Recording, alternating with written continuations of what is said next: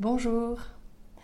Aujourd'hui, je vais enfin pouvoir vous livrer ce dernier épisode de la série que j'ai fait commencer euh, sur les papas, avec euh, l'interview que j'attendais avec impatience avec les darons, qui sont en fait Loris et David. Je ne sais pas d'où m'était venue l'idée que l'un des deux s'appelait Alexandre, mais en tout cas, je les ai enfin rencontrés pour de vrai, et c'était une très chouette rencontre. Euh, c'était euh, l'opportunité justement de discuter de leur projet. Mais je crois qu'ils m'ont aussi euh, ouvert leur cœur et on a discuté vraiment de leur vision de la parentalité et des besoins dans la société, mais de leur vision en tant que père. Et j'ai trouvé ça vraiment hyper pertinent et intéressant. Donc je vous livre cette petite pépite et puis je vous dis à tout à l'heure.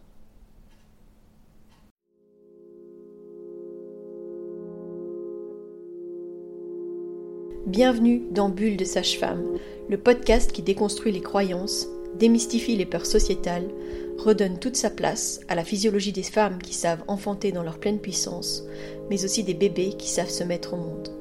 Ici, vous profiterez de l'expertise de sages-femmes pratiquant en dehors des hôpitaux, des accouchements à domicile ou en maison de naissance.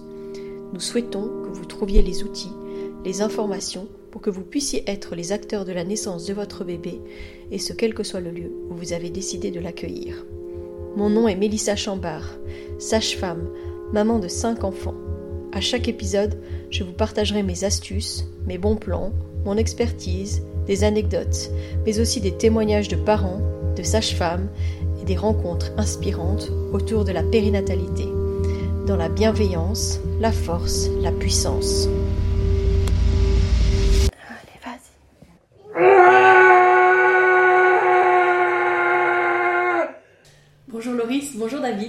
Bonjour. Bonjour. Je suis euh, ravie de vous interviewer aujourd'hui et de concrétiser enfin cette rencontre. Donc, euh, pour parler du, de votre projet, donc les Darons, je vais vous laisser un peu vous présenter, euh, m'expliquer un petit peu qu'est-ce que vous avez emmené dans ce projet, puis après, ben, on continuera un peu de discuter de tout ça. Ça vous va? Ouais. Ok. J'ai la balle. Bah, moi, je m'appelle David Dumont, je suis acteur et auteur. Je me suis formé euh, à l'école Lassade et puis au conservatoire de Mons où j'ai rencontré Loris, dont on est sorti diplômé en 2017. Et depuis, ben, je travaille euh, comme acteur et comme auteur, principalement dans le théâtre. Voilà. Et pour déjà ben, mettre les pieds dans le plat par rapport au projet, ben, euh, Loris et moi, on est devenus papa respectivement il y a que je dise pas de bêtises, 17 euh, mois. 17 mois pour moi et toi 9 mois 10 mois. 10 mois. Elle a eu 10 mois hier. Ah bah alors moi 18 mois alors. Euh, donc euh, voilà, on a tous les deux des petites filles. Et ça nous a profondément changé. Tu, tu m'interromps si tu n'es pas d'accord avec ce que je dis. ça nous a profondément changé au point où on s'est posé euh, beaucoup de questions existentielles, euh, le sens de la vie, le travail. Et du coup, par rapport au travail, comme nous sommes des acteurs, des artistes, ben, c'était une question qui était tellement prégnante que euh, le besoin, l'urgence d'en faire un spectacle est né il y a quelques mois. Et d'où d'où ce projet en élaboration qui parle donc de la paternité, euh, qui a pour titre actuellement Daron, une performance. Performance euh, avec un jeu de mots, euh, il y a un E en plus après père. et voilà, qui est au tout début. Et voilà. C'est plutôt votre expérience qui vous a amené à ça, quoi. Votre histoire avant, et puis votre expérience pendant et après. Plutôt, ouais. Du, coup, je me présente aussi. Moi, c'est Loris Legnaro. Euh, voilà, je fais euh, du théâtre depuis tout petit, du cirque, euh, de la magie. Je suis cracheur de feu aussi. Je fais de la régie. J'aime bien être polyvalent et je touche un peu à plusieurs métiers liés au spectacle. J'ai fait mes études du coup à Mons avec David. On était dans la même classe. Et, et ma compagne est sage-femme. Et euh, j'ai commencé à m'intéresser du coup à tout ce qui touche à, la grossesse quand elle est tombée enceinte.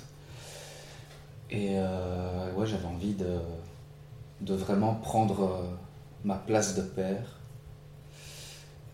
Et je me suis posé plein de questions sur c'est quoi justement cette place de père, comment la prendre. J'ai voulu lire des bouquins, j'ai voulu essayer de me renseigner.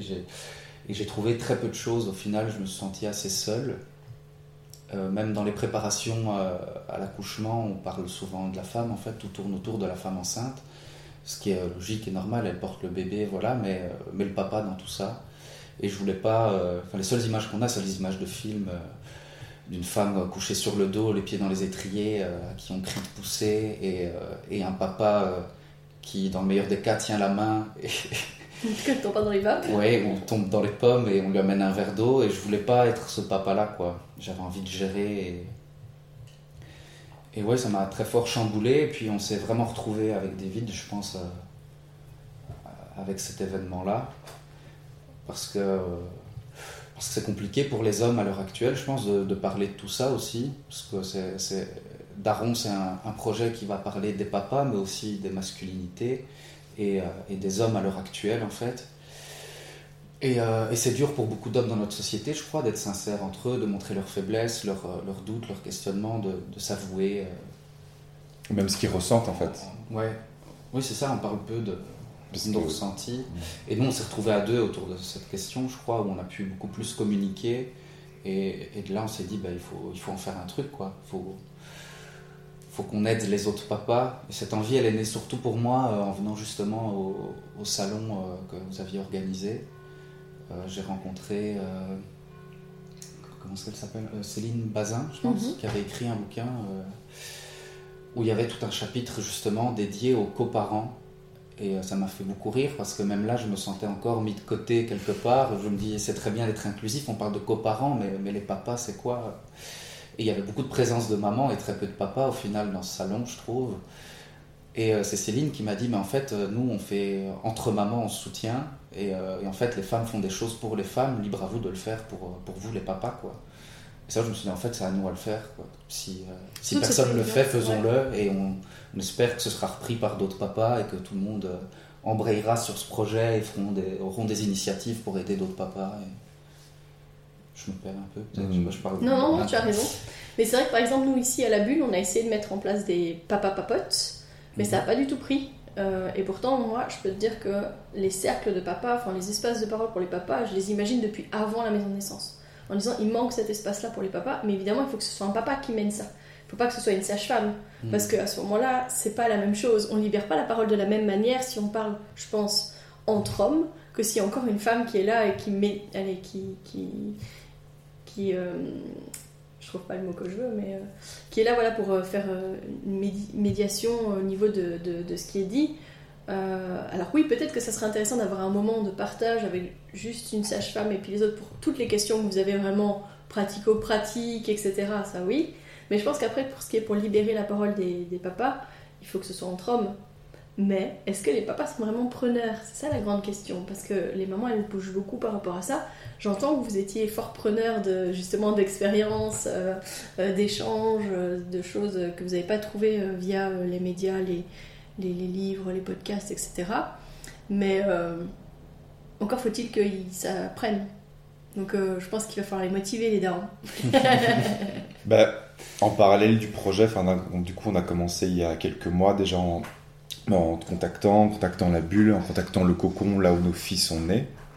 Euh, et du coup, justement, pour euh, euh, délier cette parole, bah, on a organisé des, cercles de parole ouverts aux papas désireux de, s'y présenter. Et, en fait, ce qui est bien aussi, tu disais que tu cherchais un mot par rapport à, à une sage-femme ou une personne qui serait en charge de ce cercle de parole. Nous, on a vraiment dit avec Loris, nous, on vient en tant que papa et en tant qu'artiste. Voilà. Euh, en fait, vous offrez l'espace de parole, mais après, euh, c'est pas ce qui se passe. On, on, gère rien, en fait. Ouais. Enfin, c'est un espace autogéré. Euh, c'est.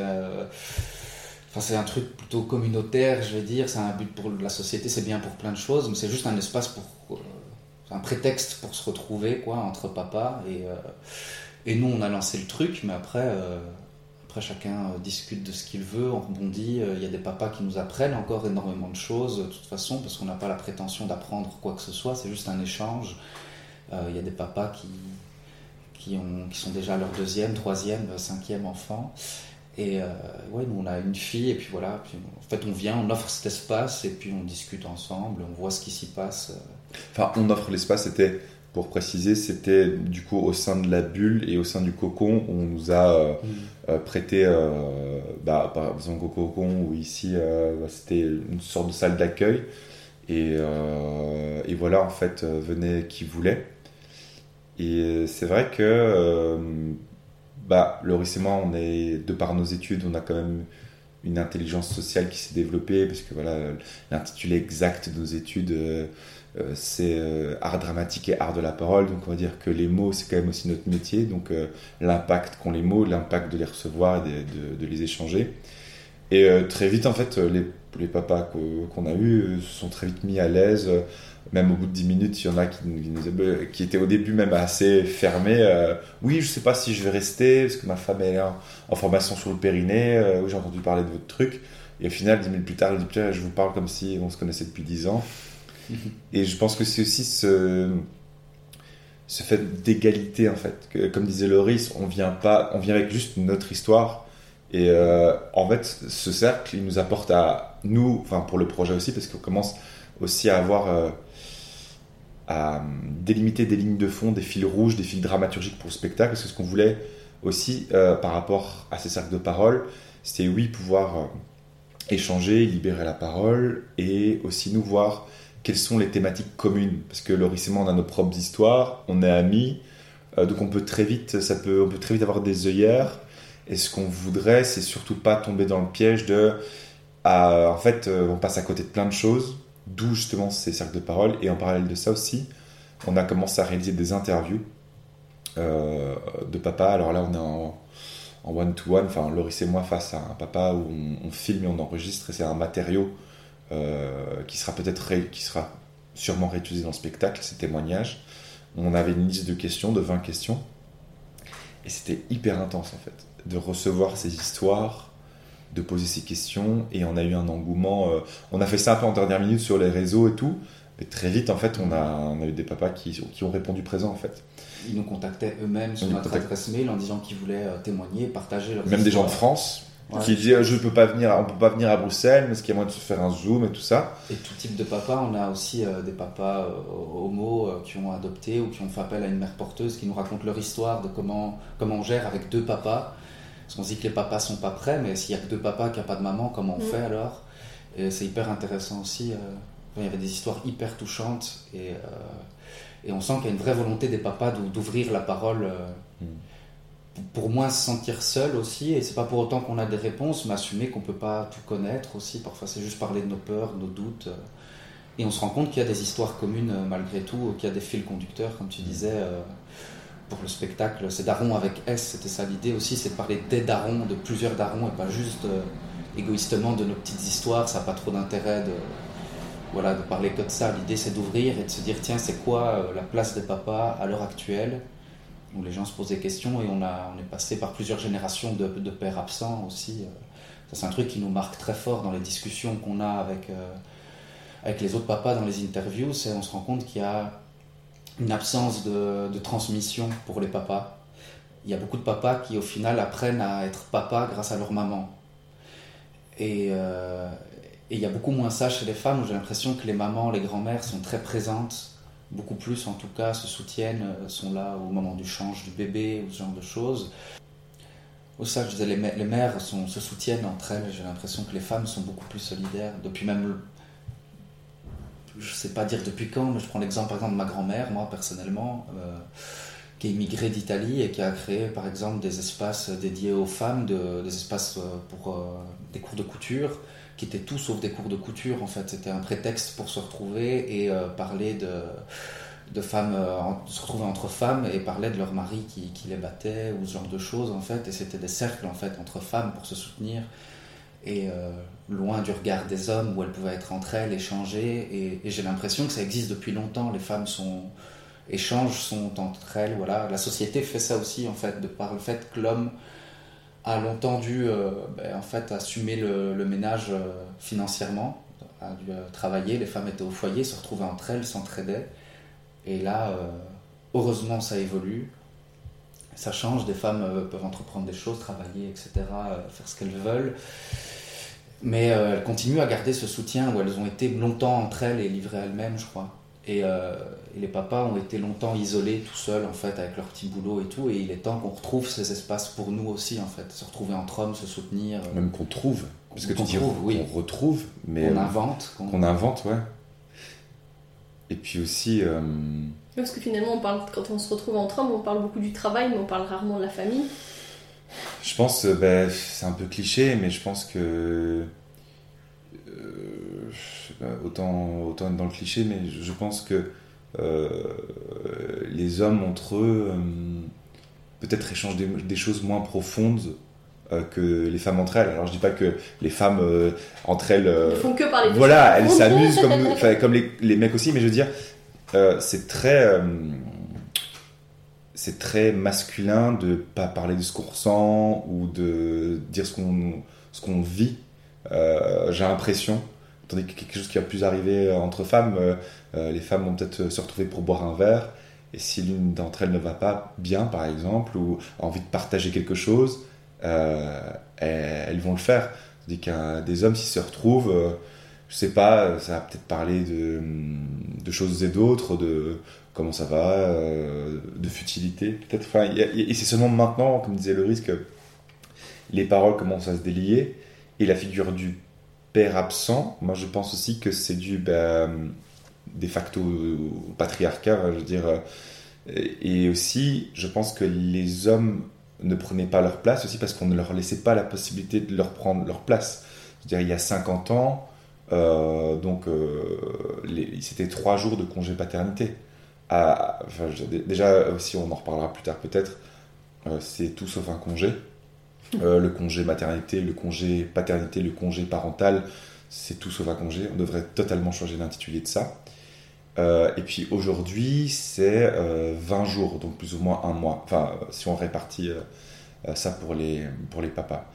Et aussi, euh, il y a des choses qui sont avérées. Enfin, si tu as un poste à responsabilité en tant qu'homme, euh, tu vas avoir peur de prendre tes congés.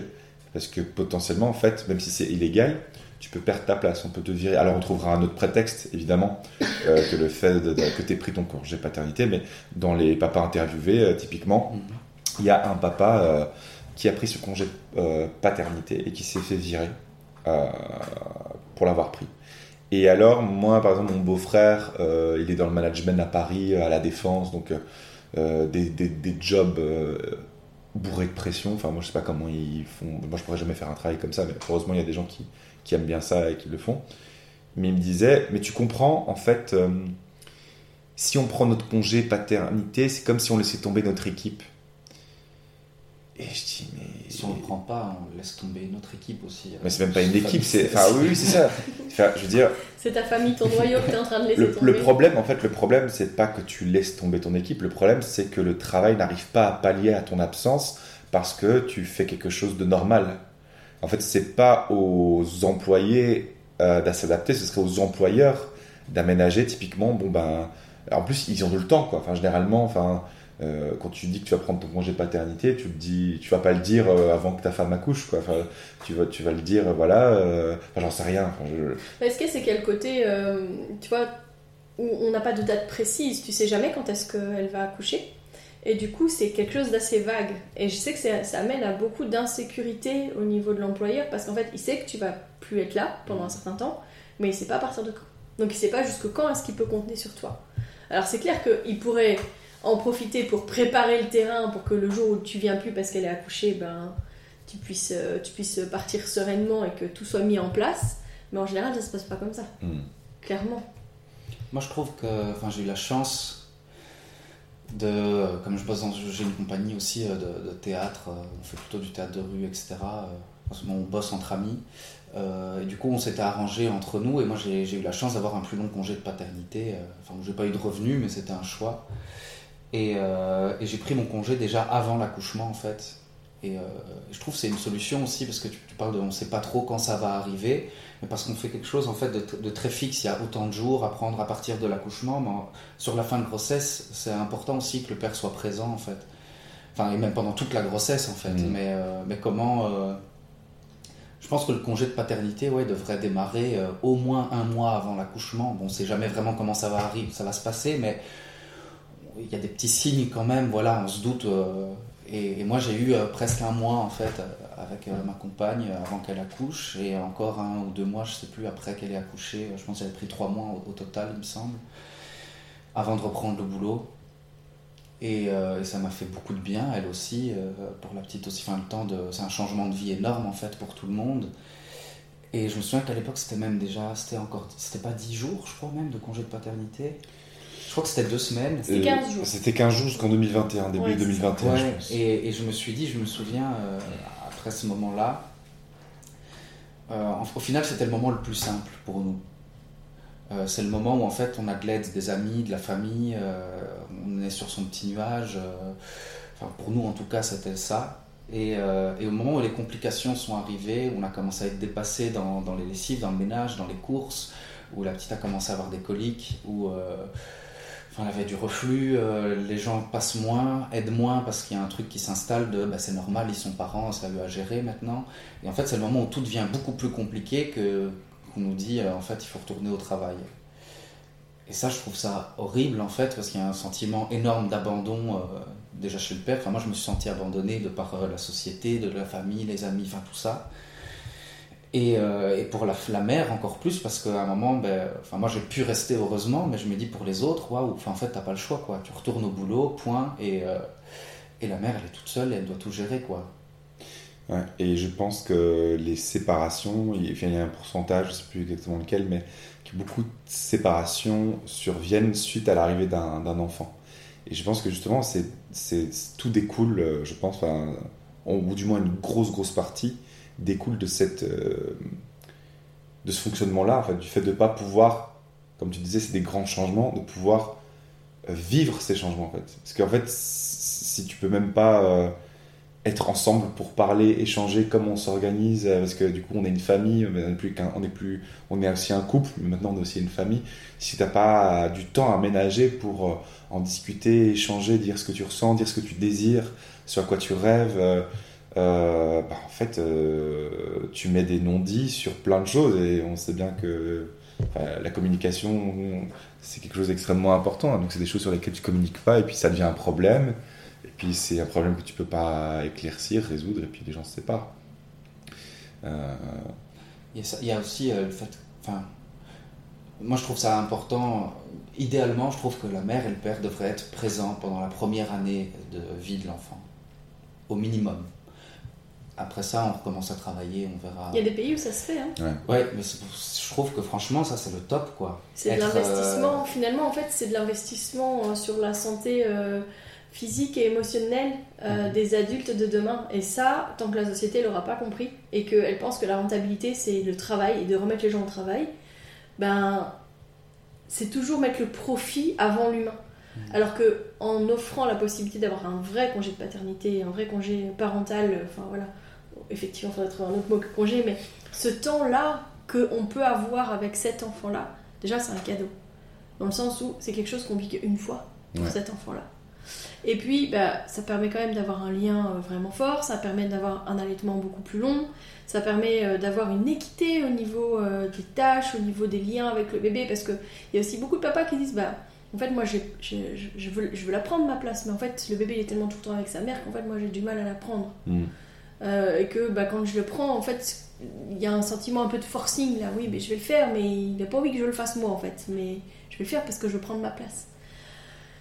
Ça, ça permettrait aussi bah, d'avoir moins euh, de congés pour enfants malades en fait. Parce que toutes les fois où euh, les enfants ils commencent la crèche à 3 mois, puis à 3 mois en fait ils enchaînent les maladies. Et Mhm. puis du coup les parents ils sont obligés de, de Prendre des congé. congés parce que le bébé est malade. Voilà. C'est tout ça en fait. Et puis même, enfin, tu parlais d'allaitement, mais l'allaitement ça aide aussi pour tout ce qui est défense immunitaire, etc. Enfin, ça fait que du bien. Tout à fait. Et des parents investis, ça crée des enfants euh, plus euh, autonomes, qui ont plus grande confiance en eux, qui, euh, ils savent qu'ils peuvent compter sur nous aussi. Il y a, Mhm. il y a vraiment un impact, je crois, dans l'évolution, dans l'éducation, dans, enfin, qui peuvent créer, comme tu dis, des adultes de demain beaucoup plus, ouais, épanouis. resp- enfin, je- il y a plein de termes comme ça qui me viennent. Je pense que c'est important et et aussi par rapport à la place de, la femme euh, à l'heure actuelle et même dans le ménage. euh, on fait beaucoup de choses par habitude et euh, j'avais entendu, je sais plus dans quel podcast on parlait de ça et je n'avais jamais remarqué cette chose-là. Où en fait comme les pères reprennent très vite le boulot, ben, la femme n'a pas le choix que d'assumer en fait ben, la cuisine, les lessives, le ménage, les, tâches quotidiennes. La nuit. Les nuits. Les Gérer nuits. les nuits parce que lui il va travailler. Lui, il doit Souvent, travailler, il elles doit être en forme, c'est ça, Ouais. il doit se reposer, et du coup, elles prennent ça sur elle. Et, et c'est beaucoup de choses qui, euh, même une fois que le temps passe euh, euh, et que la mère reprend le boulot, en fait, elle a tellement dû le faire, elle a pris l'habitude, elle est plus efficace que le père dans ces tâches-là parce qu'elle l'a fait plus souvent, elle sait comment ça marche, elle, elle a l'habitude, elle, s'est organisée, elle a son planning, elle sait quel jour elle fait ses lessives. quel- Et en fait, même quand c'est passé, c'est très dur de réinverser cette tendance parce que du coup. euh, Donc l'équilibrer, quoi. Ouais, parce, mais parce que les hommes ont, ont perdu complètement cette place-là et ne s'y intéressent plus parce qu'évidemment c'est plus facile de rien faire. Et, euh, et voilà, et je pense que ce serait l'inverse, ce serait pareil, que ce soit un homme ou une femme. hein, et, euh, et les femmes aussi ne relaissent pas cette place-là parce que parce qu'il faut avancer, voilà, et elles, elles gardent cette place par habitude, par. euh, Du coup, elles ont un full-time job, plus Ouais. un autre temps euh, de travail à la maison, finalement, euh, qui est Alors que si les deux seraient là, il y aurait vraiment tout ce temps d'organisation d'une nouvelle vie à trois. C'est un changement énorme de dire tiens, qu'est-ce qu'on fait au niveau des tâches, comment on organise euh, ben, la famille, quoi, quelle place on prend, euh, se laisser du temps. euh. C'est pas rien en fait de passer d'un couple à une famille. J'entendais aussi euh, dans un autre podcast sur le couple, euh, c'est un truc assez connu. Dans le couple, on parle beaucoup du 1 plus 1 euh, égale 3 où il y a euh, ben, moi, ma personne, ma compagne, et puis il y a notre couple qui forme une troisième euh, entité qu'il faut faire vivre, pour laquelle il faut aussi donner du temps. On a besoin de temps seul, mais du temps ensemble. Et en entendant ça, euh, moi, ma compagne était enceinte à ce moment-là, et j'ai commencé à faire le compte pour moi-même de tiens, combien on, on va être d'entités après dans la famille Parce qu'on se dit on est trois, mais en fait c'est beaucoup plus de ça que ça, parce qu'il y a ben, le papa, la maman, l'enfant tout seul, puis il y a le lien ben, du, du couple, en gros, euh, du papa et de la maman. Il y a le lien euh, père-fille ou père-fils, enfin le papa et l'enfant. Il y a le lien de la maman et son enfant. Et puis il y a la famille, il y a les trois ensemble, quoi. Le Mhm. papa, la maman et l'enfant. Et du coup, au lieu de faire vivre trois entités, avec rien qu'un être qui arrive, on passe de trois à sept entités à faire exister et euh, pour lesquelles il faut ménager du temps. Et, et c'est un truc de fou, quoi. C'est. Ça, prend du temps, ouais. Ça demande de l'investissement et de s'octroyer ces moments-là aussi. euh. Tu parlais de papa qui voulait prendre leur place et de bébé qui était fort collé à la maman ou ce genre de choses. Moi, pour le moment, je travaille beaucoup et je sens que je. Ce matin, ça m'attristait un peu. J'ai l'impression que la petite, elle s'accroche beaucoup à sa maman. Elle m'a moins vu, j'ai dû beaucoup travailler. Et ça fait partie des entités à faire exister. Et je crois que ici, euh, dès que j'aurai un peu plus de congés, je vais euh, bah, laisser du temps un peu pour ma compagne, pour elle toute seule, et son entité à elle, parce qu'elle a peu existé, et euh, qu'elle aille faire du shopping, voir des copines, aller boire un verre, aller au resto. Et parce que moi, j'ai besoin de refaire vivre cette entité de moi et ma fille. Et il faut se le prendre ces temps-là, parce que sinon on s'oublie, quoi. Ma compagne, elle s'oublie, elle, et, et moi et ma fille, là, on est en train de s'oublier aussi, quoi. Et ça demande toute une gestion. C'est drôle, puisque tout à l'heure, tu disais que. Je remonte un peu en arrière, mais ça m'est resté quand même, parce que je pense que c'est quand même lié à ce que tu viens de dire. Que souvent, l'employeur ou la société oppose bien-être et profit. Et la Ligue des familles a publié, euh, ou avait, euh, lors d'une interview, avait parlé d'un fait euh, assez éloquent. C'est justement le fait de permettre aux parents de prendre le temps, au père, mais du coup aussi, euh, le bien-être au travail serait décuplé. Et, euh, il y aurait moins de discrimination pour les femmes sur le marché de l'emploi. Euh, il n'y aurait pas tous les frais euh, de relations humaines si maintenant on démissionne ou on veut une indemnité de départ, engager, engager quelqu'un retrouver quelqu'un. Et en fait, juste, euh, on trouve des gens qui sont mieux dans leur basket et plus forts en fait. Plus forts parce qu'ils sont. Enfin, plus forts. Pour faire, pour faire leur travail parce qu'ils sont bien, ils sont bien. Parce que si on n'est pas bien, comme tu disais, enfin, tu parlais de, ta compagne quoi, si on n'est pas bien, ben on ne sait rien faire. quoi. Et encore moins être performant au travail.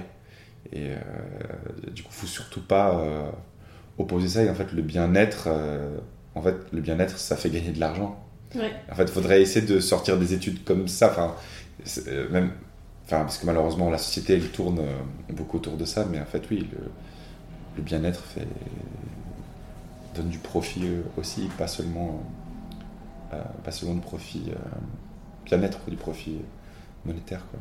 Même si c'est secondaire, on s'entend, mais c'est comme, euh, je sais pas,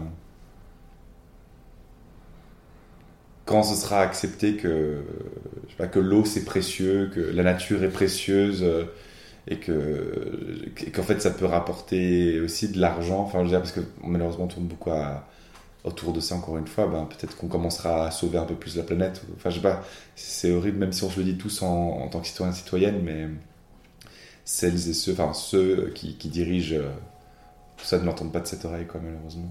Non, mais quand on voit par exemple que, allez, euh, dans, les, dans, les pays où les congés euh, parentaux sont beaucoup plus longs et beaucoup mieux rémunérés aussi, parce que ça c'est un- un- une grosse problématique, c'est que même par exemple, euh, si au-delà du congé de maternité ou de paternité qui est prévu, les parents choisissent de prendre leur congé parental, c'est euh, ridicule ce qu'on donne aux parents pour le temps euh, qu'ils vont passer justement à, s'occuper, à, apprivoiser euh, leur, leur rôle de parent à manager un peu mieux voilà l'arrivée d'un nouvel d'un nou- d'une nouvelle personne dans leur famille c'est pas rien.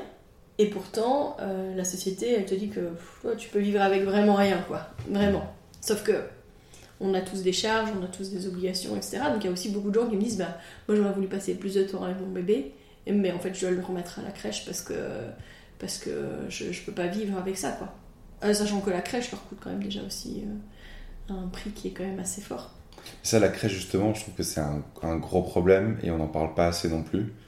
Euh, par exemple, nous, on a commencé à contacter une crèche avec ma compagne quand elle était enceinte de 6 mois. Et euh, je caricature, mais c'est quasiment ça. On nous a un peu rionné au téléphone.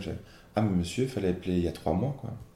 Donc, au moment où tu, au moment où tu l'annonces à ta famille, euh, faut déjà, faut presque avoir contacté une crèche avant, même peut-être même encore avant, au moment où euh, on urine sur le test de grossesse. Vite, vite, c'est positif, appelle une crèche, quoi. C'est, limite ça. Et puis on nous dit, ah mais c'est trop tôt, vous devez rappeler plus tard. Et puis c'est trop. Et euh, je sais qu'à Berlin, parce qu'il y a hum, ma compagne elle a de la famille, euh, il y a d'office une crèche disponible pour chaque enfant qui qui, vient au monde. Et ça, je trouve que ça devait être aussi. Mais les enfants vont pas à la crèche avant au moins un an en Allemagne. Ah, non, si justement, enfin, à Ber- enfin, je sais pas en Allemagne, mais en tout cas, mon- mon- si, si les parents désirent euh, mettre l'enfant euh, à la crèche, il y a une place qui est là pendant au moins un an. Euh, parce que peut-être il y a des obligations. Enfin, c'est ce que, c'est ce que Mm. le cousin disait. Et je trouve ça trop bien parce que ça aussi, ça peut créer des problèmes. Enfin, on doit réquisitionner. Moi, je me souviens que je devais, ma mère devait poser congé pour garder ma fille pour que moi je puisse travailler. Enfin, c'était complètement délirant, Mm. quoi. Et c'est pas, pas quelque chose de normal non plus. Non, tout à fait. Ça, c'est complètement fou même. et on n'a pas tous euh, le grand-père ou la grand-mère qui peut prendre le relais et qui peut euh, effectivement euh, prendre congé pour euh, s'occuper de l'enfant le temps que le temps que nous on, on aille travailler quoi. C'est pas possible non plus. Donc, Puis même ça, ça peut, enfin, ça peut même, enfin, ça peut être, ça peut être positif parce que du coup, ça crée un lien entre les grands-parents ou les autres. Mais ça peut aussi créer des tensions. Enfin, par exemple, euh, euh, ma mère me l'a pas dit, euh, heureusement, mais je, je comprendrais tout à fait. Elle me dit, écoute, euh, mon grand, je peux pas à chaque fois poser congé. malheureusement, j'ai des congés limités aussi, et ce que je peux totalement comprendre. Mais en venir à ce genre d'extrémité, ça, ce serait dommage. Alors heureusement, ma mère, elle est incroyable. C'est une super grand-mère. Mais Tout le monde n'a pas la chance non plus d'avoir une famille qui, sur qui ils peuvent compter, Ouais. qui peuvent venir garder l'enfant. Nous, on a commencé sans, par exemple, et là, on est en train de, se poser la question. On aimerait bien mettre euh, la petite à la crèche. Euh, puis c'est une volonté que nous, on a aussi, parce qu'on sent qu'elle a un besoin de sociabiliser. Euh, je pense que ça peut lui faire du bien aussi pour d'autres choses, en fait, d'être en contact d'autres enfants, de, jouer, d'a- d'apprendre, d'avancer. Elle est très curieuse, elle a besoin de beaucoup, voilà, elle demande beaucoup de, temps aussi, du coup, pour réinventer des jeux. Et avec le boulot, là, ça devient compliqué pour, euh, pour nous deux, donc on aimerait bien trouver une crèche.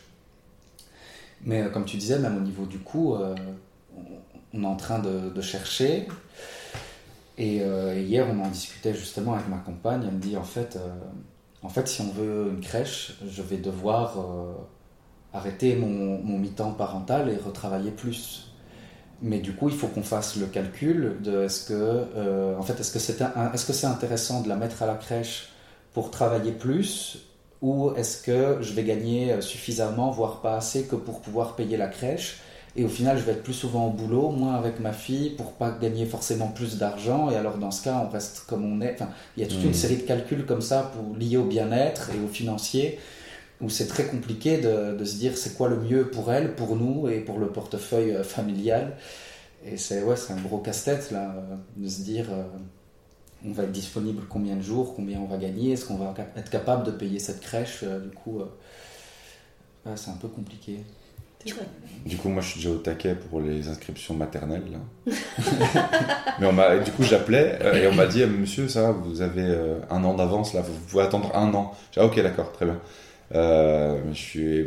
C'est vrai et c'est pas vrai, hein, parce que moi je sais que pour ma deuxième, euh, je l'ai inscrite dans une école d'immersion en anglais dans un village juste à côté.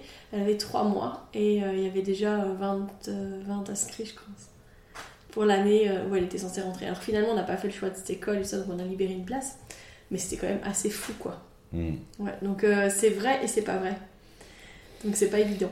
Ouais, mais ouais, et puis toutes les écoles fonctionnent pas pareil. Euh, y a, enfin, moi, j'ai- du coup, moi, j'ai fait, j'ai déjà rempli une préinscription que je dois reconfirmer d'ailleurs ici en septembre. Euh, et puis là, Elle euh, a 18 mois, quoi. ouais. C'est et, fou. et en novembre, euh, d'ailleurs, il faudrait que je monte un groupe. Moi, ce que j'aimerais bien faire, c'est il y a, euh, il y a à partir d'une date en novembre, tu- on peut commencer à appeler les écoles et c'est un peu, il y a des tirages au sort, c'est premiers inscrits, etc. En maternelle? Euh, pour certaines maternelles, pour certaines classes, euh, même des écoles communales. Parce qu'il y a, oui? Et alors du coup, moi, j'aimerais vraiment réquisitionner une bande d'amis. On apprend, on prend tous nos téléphones, chacun sa liste d'écoles à appeler. Comme ça, je peux inscrire euh, ma fille dans le plus d'écoles possible pour, pour être sûr d'avoir une bonne place. Euh, pour- dans une école qui nous, qui nous convient, quoi. Enfin, à Bruxelles, c'est aussi ça. Enfin, je veux dire, c'est vit à Bruxelles. Mais quel système de fou Ah oui, tirage au sort, premier inscrit. Mais c'est comme euh, quand on voyait, euh, encore il y a quelques années, les les écoles secondaires. secondaires, les parents qui campaient devant l'école. Ouais, ouais. Ouais, Mais même en, même en supérieur, hein. quand je suis arrivée en Belgique, il y avait des gens qui squattaient devant les écoles pour les inscriptions. Ouais, non. Ouh, ça me paraît loin tout ça et ça me paraît fou quand même. Ah, c'est fou, hein. Alors que c'est normal d'inscrire son enfant enfin, à la crèche ou à l'école. Enfin, c'est les choses de la vie, quoi. Ça devrait pas être si compliqué. Non. Et puis ça, ça complexifie tout, euh, justement, hein, de se dire, ah, je dois pas oublier, je dois faire ça, je dois faire ça. Bon, c'est bien, tu me dis que t'as déjà un plan, et donc euh, voilà. Mais... Alors, encore, faut qu'on le mette à exécution et qu'on se loupe pas. euh, Ah, c'était pas hier euh, l'ouverture des inscriptions. Et puis qu'on se retrouve euh, 70e sur liste d'attente, parce que pour la crèche, typiquement, c'est ce qu'on nous a dit. Et alors, euh, euh, on m'a dit oui, il faut pas hésiter à appeler euh, pour savoir où vous en êtes sur la liste d'attente. Et alors, ce qu'on beaucoup de gens nous ont conseillé, euh, c'est euh, de jouer à la comédie au téléphone. Euh, je dis mais non, mais j'ai pas, enfin ça n'a pas de sens. Je vais pas jouer la comédie. euh, oui, il faut dire que tu es au bord du burn-out, euh, que tu as vraiment besoin d'une place. J'ai dit bah non parce qu'il y a peut-être vraiment des gens qui sont au bord du burn-out et qui Mm. ont vraiment plus besoin d'une place que nous. Enfin nous c'est difficile, c'est difficile, c'est compliqué. Et moi je me souviens que le- à un moment je disais, je disais juste la vérité. Je disais écoutez voilà on n'a pas de crèche. Je dis ce n'est pas normal que moi je puisse retravailler et que ma femme ne puisse pas retravailler. Ce n'est pas normal. Et du coup, j'ai développé ça. Et en début de conversation, euh, il n'y avait pas de place. Et du coup, euh, vers la fin de la conversation, euh, il y avait peut-être moyen d'avoir une place. Et alors, elle devait demander à une maman d'enlever sa fille un jour à la crèche. Et c'était une, une maman qui était au CPS et tout ça. Euh, je dis, mais non, enfin, vous n'allez- enfin, on va je ne vais pas faire ça. Enfin, euh, ne demandez pas à cette maman de retirer cette sa, sa fille un jour. Enfin, je veux dire, ça n'a pas de sens. Et nous, on a une place qui est vraiment tombée du ciel, euh, une crèche communale hyper bien qui nous a. Parce qu'avant, on était chez une, une, une, Une accueillante. une accueillante privée où Mm. on raquait, mais sévèrement pour trois jours semaine, quoi. Je crois que c'était entre 600 euros pour trois jours. Ouf. Euh, par mois, hein, donc. euh, Ouais, ouais, ouais, mais quand même. bah oui, oui, donc c'est quand même beaucoup d'argent. Et puis là, maintenant, c'est en fonction des revenus, donc c'est. C'est un loyer pour certains. Ah, C'est mais c'est c'est quasiment, c'est Ouais. quasi- c'est presque un loyer. c'est- Et après, leur système euh, à elle est aussi très précaire en fait. Donc euh, en Mm. tant qu'accueillante, c'est aussi euh, pas un truc euh, très confortable. Mm. Donc euh, pff, en fait, personne n'est personne n'est bien loti dans l'histoire. Ouais. Ni les parents, ni les accueillants, ni les enfants finalement, parce que ben on se retrouve dans des situations qui sont pas confortables. Donc à nouveau, euh, on est dans le profit et dans le système qui fonctionne, euh, qui vivote là. On est euh, toujours à flux tendu là. hein. On a des places, mais on n'a pas de place. On a des. voilà. C'est euh, c'est pas confortable pour personne en fait. Puis, enfin, nous, on vit, avec ma compagne, on vit à Uccle. C'est quand même bon, assez huppé là où on vit. Euh, c'est vraiment, tu parlais, c'est un business. Enfin, il y a des crèches, c'est 2000 euros par mois. Et en fait, si tu veux vraiment, ou tu as vraiment besoin de mettre ton enfant dans une crèche, pour celles et ceux qui ont des bons salaires, ils vont être capables de payer cette, cette somme parce que tu veux que ton enfant aille bien. Il faut gagner 2000 euros par mois déjà. Oui, oui, c'est sûr. Non, non, mais je veux dire, on s'est vraiment renseigné, on a visité des crèches et c'était. Donc sur le site, déjà, non, il n'y a pas de prix, c'est bizarre. Euh, Peut-être c'est- c'est c'est adapté aux revenus des, des parents. En l'occurrence, c'est pour la crèche dans laquelle euh, notre fille est actuellement. Et c'était des prix assez astronomiques. On se dit, waouh, bah en fait, non, c'est au-dessus de nos moyens, on va pas, on va pas venir chez vous, quoi. Je me dis, mais waouh, enfin, ça fait. euh, Il y a 40 enfants, 2000 euros, 80 000 euros par mois. C'est un business. Ouais. Ah, c'est ouf. Mais alors que, ouais, si, on- si en fait les parents pouvaient euh, juste s'occuper de leurs enfants et qu'on leur laissait le temps, euh, voilà. Pour ceux qui l'ont envie en fait. hein. Aussi, Pour oui. ceux qui le souhaitent.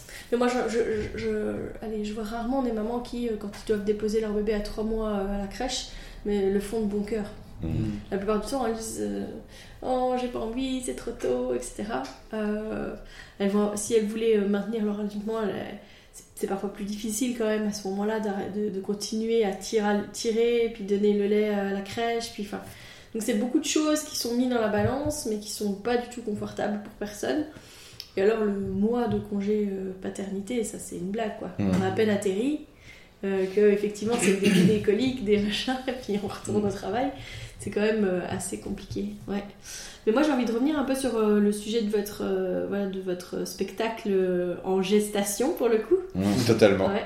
Euh, du coup, quels sont vos besoins? Parce que donc, ce que j'entends, c'est que vous avez de plus en plus de papas qui souhaitent témoigner, donc ça, vous avancez pas mal de ce côté-là. Mais quels sont vos autres besoins en fait?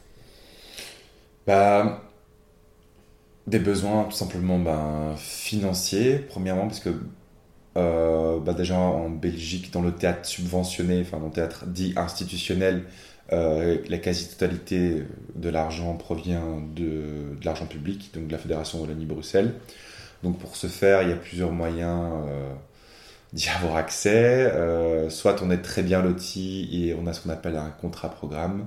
On reçoit de l'argent chaque année, tous les trois ans, et en fonction de ça, on a des comptes à rendre, entre guillemets, Euh, on s'engage à créer un spectacle, euh, par exemple sur la paternité. Maintenant, euh, Loris et moi, un jour, on invente une compagnie, ça marche très bien pour nous, et du coup, on va établir un programme, une sorte de charte, et du coup, on devra répondre à cette charte, et en fonction de ça, on aura de l'argent. Nous, en l'occurrence, bah, on est quand même relativement jeune, on est sorti en 2017, et on était surtout, enfin, assez indépendant. On vogue de projet en projet, donc on a Loris, il a sa compagnie. Euh, moi, je n'en ai pas, mais, mais voilà. Donc là, ce qu'il faudrait, c'est répondre à des appels à projets. Donc, il y a pas mal d'appels à projets, des bourses, des résidences. Et puis, généralement, ce qui se fait, c'est on appelle des programmatrices euh, pour euh, venir voir euh, des étapes de travail. Et généralement, à l'issue de ces étapes de travail, généralement, bah, on nous dit Ah, c'est pas mal, vous devriez peut-être faire plus comme ça, plus comme ça. On se rappelle et bah, très souvent, on va pas se mentir, ça débouche sur euh, pas grand-chose. Donc généralement, pour le théâtre institutionnel, ce qui fonctionne, si le projet euh, est destiné euh, au théâtre institutionnel, c'est ce qu'on veut, mais surtout pas que. On veut pas que jouer pour les gens qui vont au théâtre, et j'ai envie de dire surtout pas. Ce qu'il faudrait, c'est qu'un théâtre ou un centre culturel s'engage à mettre de l'argent dans la création. Parce qu'à partir du moment où un lieu s'engage à mettre de l'argent, bah, le lieu va vouloir que le spectacle ait une vie. Et du coup, généralement, ben, les lieux ont un, euh, un cercle de réseautage et généralement euh, euh, vont distribuer, faire tourner le spectacle dans, dans ces, ces dix lieux. Alors après aussi, il y a moyen d'avoir le tax shelter. Donc ce sont des, des revenus qui sont issus d'entreprises, euh, qui sont déduits des impôts des entreprises et qui sont euh, dédiés à la culture Du mécénat en fait. du mécénat, voilà. Donc, euh, d'une certaine manière, donc c'est du mécénat qui va dans la culture et du coup, eux payent moins d'impôts. Grosso, grosso modo, c'est comme ça. Ça fonctionne aussi dans le cinéma et de plus en plus dans le théâtre depuis euh, quelques années.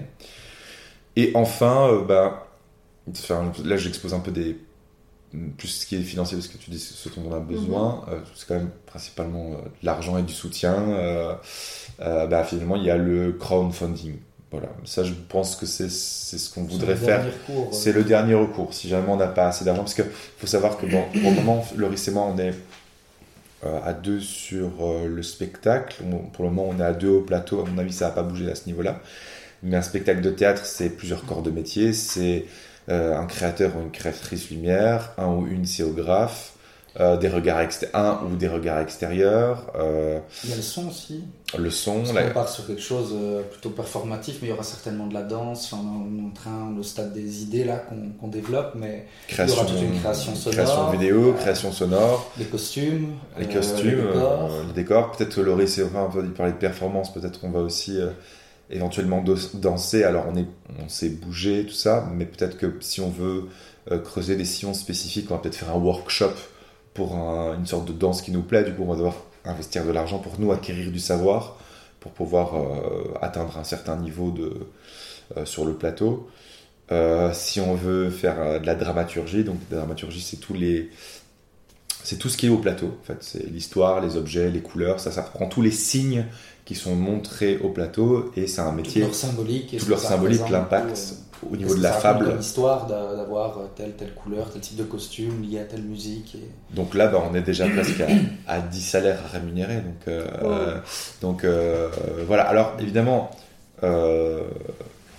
les salaires des comédiens, c'est, on va dire, ce qui coûte le plus cher parce que généralement, quand c'est bien fait, les comédiens, ils sont là tout le long du processus les répétitions, la création, et puis les autres corps de métier viennent se greffer au fur et à mesure. Euh, mettons au départ, ben, le dramaturge qui vient, si maintenant on part d'un texte, euh, ben, à table il y aura le metteur en scène, la metteuse en scène, ou, si c'est un collectif, le collectif sera en scène, et peut-être qu'ils feront appel à un ou une dramaturge extérieure pour donner euh, son avis. puis après, ben, si on passe de la table au plateau, ben, il y a les corps qui vont se mettre en mouvement. Alors peut-être qu'on va commencer à appeler le ou la scénographe ou le ou la créatrice lumière pour dire ah ok moi j'imagine ça et mettre ça pas tel édifice. Euh, donc c'est à, ce moment-là que les corps de métier vont se vont se greffer et enfin des corps de métier euh, aussi un peu invisibilisés, c'est tout ce qui s'occupe, euh, ceux qui s'occupent ben, euh, de la charte graphique, euh, la rédaction des budgets, mais ça va coûter, parce que ça c'est des métiers, c'est aussi. Mhm. Les dossiers. Les dossiers. La diffusion. la production, la, la, diffusion, donc la production. Voilà, exactement. Donc la production, c'est tout ce qui est en amont du projet. Et puis la diffusion, c'est. Généralement, les processus de travail, c'est production, création, diffusion. Et voilà, et c'est aussi, ce sont des. faire en sorte que le spectacle vive, parce qu'après, une fois qu'on cet objet théâtral est créé, hmm. comment pouvoir le, le partager au mieux? Donc, pour répondre à ta question, voilà, on a surtout besoin d'argent de, d'argent pour créer, en fait, pour. Euh, voilà, D'argent et où. Euh, après, on a pas mal de contacts, mais je je lance comme ça, entre guillemets, un appel. Oui, lance un appel. L'idée, c'est qu'on se retrouve aussi entre papas, euh, du coup, pour parler un peu enfin, voilà, du projet aussi. Et tous les papas qu'on a rencontrés en cercle de parole ou en interview, en fait, on garde leur mail, on leur donne notre adresse mail aussi, pour rester en contact et les inviter pour euh, toutes les étapes de travail qu'il y aura par la suite. L'idée, c'est d'avoir vraiment un suivi avec tous les papas qu'on rencontre, euh, qu'on puisse continuer à, faire voilà, vivre un, cercle de papa, je vais dire, autour de ce projet. Mais les intégrer à la création tout du long, en fait. Et du coup, s'il y a des papas qui ont des idées, qui sont motivés, j'en sais rien, qui, qui, partagent. Euh, dernier cercle de parole, j'ai rencontré un papa qui écrit, un, qui a un carnet et qui écrit pas mal de choses et qui savait pas quoi en faire. Euh, et je lui dis, ben, c'est trop bien et tout. Après, je ne veux pas forcer la main non plus, mais il disait, si un moment ça peut se mettre ou quoi, je vous enverrai bien des trucs que j'écris si vous, vous faites un spectacle, en fait, enfin, moi, c'est pas mon métier, j'écris ce que j'ai sur le cœur, mais si ça peut vous aider, je vous donne mes écrits, quoi. Il y a ça, il y a le, côté, le côté confession, du coup, dans les interviews, etc. Et après, il y a, euh, bah, s'il y a des papas euh, scénographes, créateurs lumière, quoi, ça tombe, il y, a, il y a deux papas qui, nous, qui écouteront ce podcast, euh, qui sont chorégraphes, qui sont s'ils veulent aussi participer à la création, en fait. oui, après, tu vois, il faudra les rémunérer. Aussi, enfin, je ne sais pas parce qu'ils sont papas que ça, ne dérange pas. L'idée, c'est d'être un maximum de papas à, s'entraider aussi autour de ce projet, quoi. puis tu parlais de soutien, bah, déjà le fait que la bulle euh, et le cocon soient déjà associés au projet. Et aussi, bah, il y a, y a SBL qui est avec nous depuis le début, euh, qui, bah, qui nous aide pour ce qui est dossier, soutien et aussi. Ce qui est bien, c'est que bah, le cocon, c'est à Bruxelles. la bulle, c'est dans le Hainaut et bah, Seisma SBL, c'est dans le Luxembourg. Donc, ce qui est bien, c'est grâce à ces soutiens-là, on, veut, on aimerait bien toucher un maximum de, de, public en région Wallonie-Bruxelles. Et ce dont on a besoin, bah, c'est aussi du soutien, bah, comme ce podcast que, que, tu, que, que tu as, qu'on est en train d'enregistrer. Tu as eu la gentillesse de nous inviter. Euh, les réseaux sociaux, faire de la com, euh, partager nos initiatives, quelles qu'elles soient, que ce soit les cercles de parole, euh, les étapes de travail où le public est invité. en fait, que le projet vive et bah, on vit dans le monde euh, des réseaux de plus en plus et de l'image et on va pas se mentir, euh, même à notre microcosme euh, de la culture, le, fait de, voir qu'un projet vive, c'est aussi lui donner de, pas du cachet. Quoi. Dire, ah ok, ils ont fait ça, il y a des lieux qui sont associés. Comme je te le disais, enfin je sais pas si tu as enregistré déjà le podcast, mais la bulle et le cocon, bah, vous êtes des lieux pro, vous connaissez mieux que personne le sujet de, bah, de, de, la, grossesse, de l'accouchement et aussi de la parentalité euh, de facto. Et donc ça donne du, un, grand soutien, ça. Le fait qu'on s'entoure des, des personnes pro, quoi. Enfin, des, des, des gens qui s'y connaissent en la matière. Enfin, et si ça, si ça ne t'avait pas paru pertinent, euh, bah, j'imagine que tu ne, tu ne, nous aurais pas soutenu.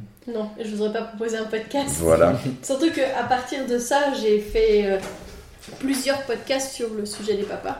Vous êtes finalement euh, la cerise sur le gâteau parce que vous êtes le dernier podcast sur le sujet des papas.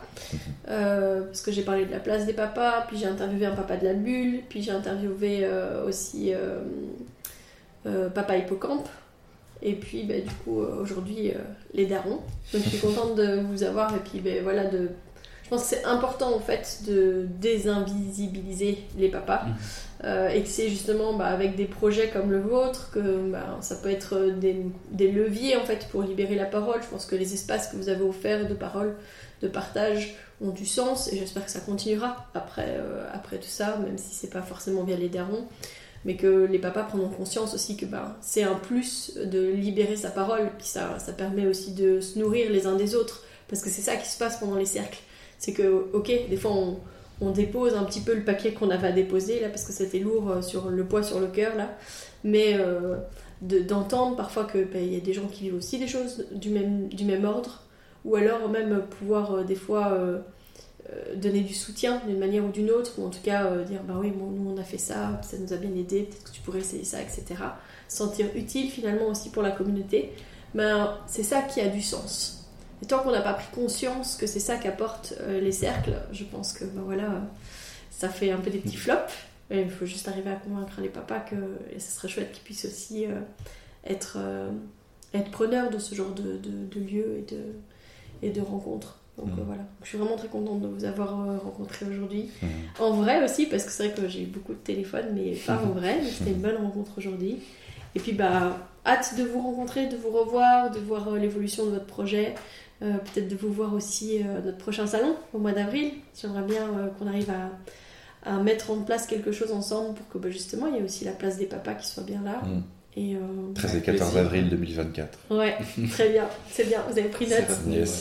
Donc parfait. Et puis ben, moi je vous souhaite en tout cas le tout bon. si on a moyen de continuer à communiquer avec vous, ben, on le fera avec grand plaisir. Et d'ici là, ben, bonne suite. Merci. Merci. Voilà, je crois que ce qui est à retenir de cet entretien, c'est quand même justement que toutes les places sont à prendre. Je crois que Loris et David ont vraiment envie d'être les porte-parole justement euh, au niveau, de la, au niveau des papas et de leur place et euh, d'arrêter d'invisibiliser euh, la place des pères et ou de rendre ça comme une place secondaire. Hein. C'est comme quand on dit ah il garde ses enfants, il fait du babysitting. Euh, non, il fait pas du babysitting, il s'occupe de ses enfants. C'est comme euh, euh, Loris me disait que avant, voilà, pendant la, grossesse, il s'est beaucoup préparé et il a lu beaucoup de livres, il a essayé d'écouter beaucoup, beaucoup, de podcasts. Il m'a dit que justement, il s'était vite retrouvé avec un manque, qui avait beaucoup trop de choses, qui n'étaient pas assez axées sur les pères. Et euh, il m'a dit, en fait, euh, les seules choses auxquelles j'ai été euh, confrontée, beaucoup de choses, c'était, par exemple, tu ne seras jamais prêt, un kit de survie pour futur papa et jeune papa. Il disait, mais moi, j'ai pas envie d'un kit de survie, en fait, je veux être prêt. Je veux pouvoir me sentir prêt. Enfin, voilà. Et puis, bah, voilà, en off, on a parlé justement de, l'accouchement de, sa compagne et de comment est-ce qu'il l'a accompagnée. Et je peux dire que ben, je crois que Loris, il était vraiment prêt. il avait tout emmené dans sa valise, euh, la playlist, l'enceinte Bluetooth, les lampes de sel, les photos, etc. Il savait exactement ce qu'il fallait, ce qu'il voulait.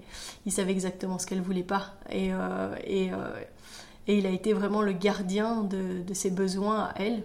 Voilà. Je crois, je crois que ça aurait été hyper intéressant en fait qu'il nous partage cette expérience-là, mais malheureusement il l'a fait en off, donc en dehors du micro. Mais euh, je pense que c'est tout ça qu'il y aura dans ce spectacle d'Aaron. Et je pense que justement c'est hyper important que les papas parlent de toutes ces expériences-là et de tout ce qu'ils ont vécu, que ce soit en positif comme en négatif.